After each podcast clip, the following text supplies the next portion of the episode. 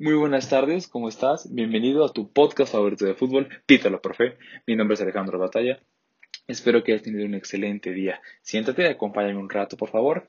Yo te voy a informar de todo lo más relevante que ha dejado la jornada de fútbol del, día de hoy. Comenzando con el Manchester City, el cual se impuso ante el Wolverhampton cuatro goles por uno. El Manchester City, que desde el inicio sorprendió con una alineación diferente, porque no estaba Alexander Sinchenko con la alineación titular, el lateral zurdo, sino que ahora estaba Joe Cancelo. Joe Cancelo que estaba desde la banda izquierda y en la banda derecha estaba el defensa inglés Kyle Walker. Kyle Walker que es un defensa de no mucha seguridad para Pep Guardiola. Bueno, él tiene confianza en él, pero no es de mucha seguridad. Usualmente cuando, cuando juega Kyle no le va bien al equipo, pero esta vez no fue la excepción, porque por su banda, por la banda derecha, fueron las sensaciones más peligrosas que generó el Manchester City en el lateral con Kyle Walker y al frente con Riyad Mahrez. Fue un equipo del Manchester City que logró abrir a la defensa del Wolverhampton, que salieron desde el primer tiempo con un 5-4-1, Adama Traoré en la banda, explotando su velocidad y esperando las contras que se pudieran generar en los espacios que pudiese dejar el Manchester City. Un, un primer tiempo que dejó a un Manchester City completamente rey, amo y señor del terreno de juego, un Wolverhampton que no encontró las armas, un Wolverhampton que no pudo igualarse en condiciones durante el primer tiempo y de hecho se fueron al descanso perdiendo un gol a cero por autogol de Leander Donker, que en su intento por despejar la bola para que Raheem Sterling no metiera el gol, la terminó empujando. Después, en el segundo tiempo, hacen una, una modificación, un Espíritu Santo modifica su esquema de un 5-4-1, pasa a un 4-4-2, dejando a este joven portugués y a, a Dama Taure en las bandas, las bandas desde el centro, para aprovechar su velocidad y los espacios que se pudiesen dejar. Y este movimiento ayudó a que el juego mejorara. En lugar de ser un juego de un solo equipo, en lugar de parecer un entrenamiento con cámaras del Manchester City, ahora parecía un encuentro box to box, un ida y, un ida y de vuelta en el cual el Wolverhampton, con una pelota parada, un buen cabezazo de Conor Cody, pudieron igualar, igualar el encuentro a unos. Aunque el partido, bueno, aunque el marcador refleja un 4 goles por 1, realmente no genera, realmente no te deja ver lo que, eh, lo que realmente pasó en el encuentro. Porque el Manchester City tuvo, tuvo pelea, tuvo batalla contra el Wolverhampton.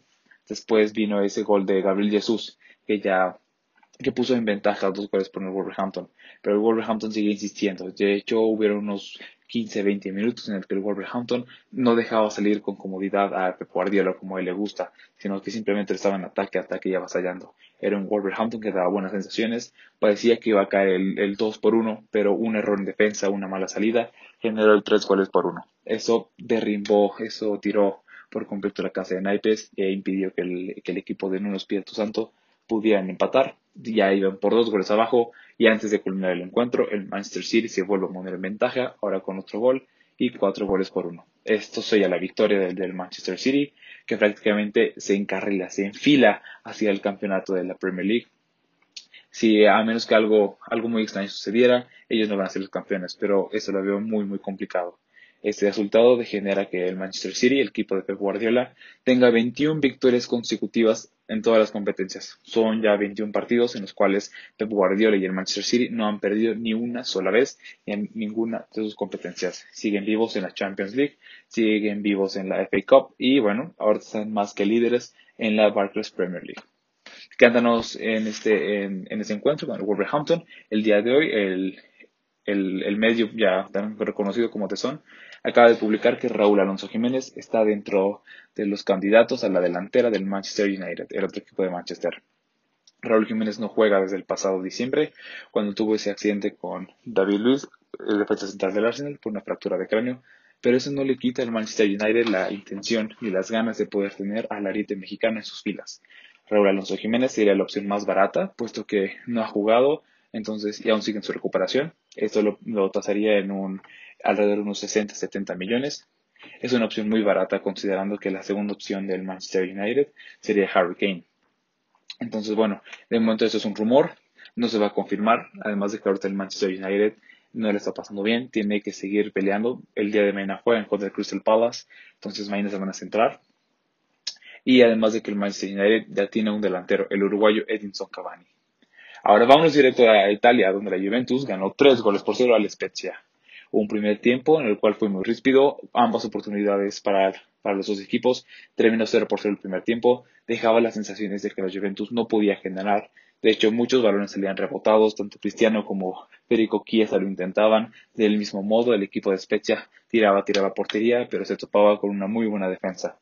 En el segundo tiempo hacen, hacen una modificación, entra Federico Bernardeschi por la banda izquierda y este es un ese, fue un momento muy muy importante por, por parte de Andrea de Andrea Pirlo, porque este movimiento le permite a la Juventus generar espacios, generar mayor amplitud por parte de la banda izquierda, que es donde cae el primer gol, que es justamente una asistencia de, Bernardeschi para este Álvaro Morata.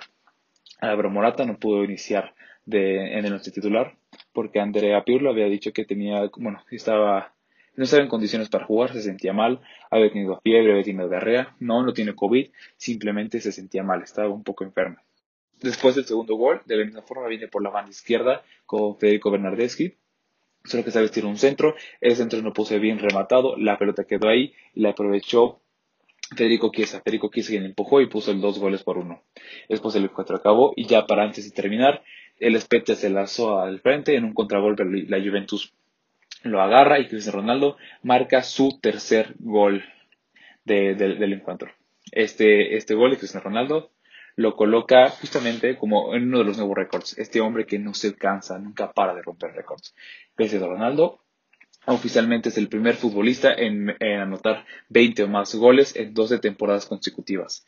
Además de que con, este, con esta victoria, Cristiano Ronaldo ha llegado a 600 partidos como profesional. Cristiano, Cristiano Ronaldo es un gran jugador, es, es un muy buen delantero, y lo cual lo, el día de hoy lo coloca con, eso, con ese gol como el capo canoniere, el máximo romperredes de la liga italiana.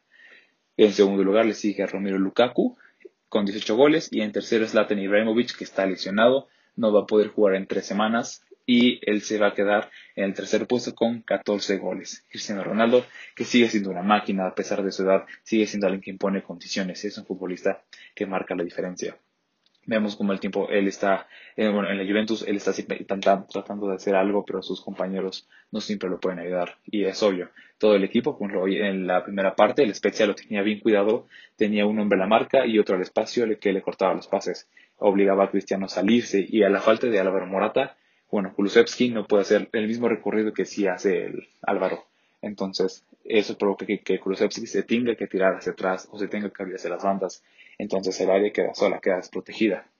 Eso le genera un poco más de seguridad a los equipos que se enfrentan a la Juventus, porque no tienen esa necesidad de tener que cubrir, de tener que tener una marca forzosamente para cubrir a Cristiano Ronaldo.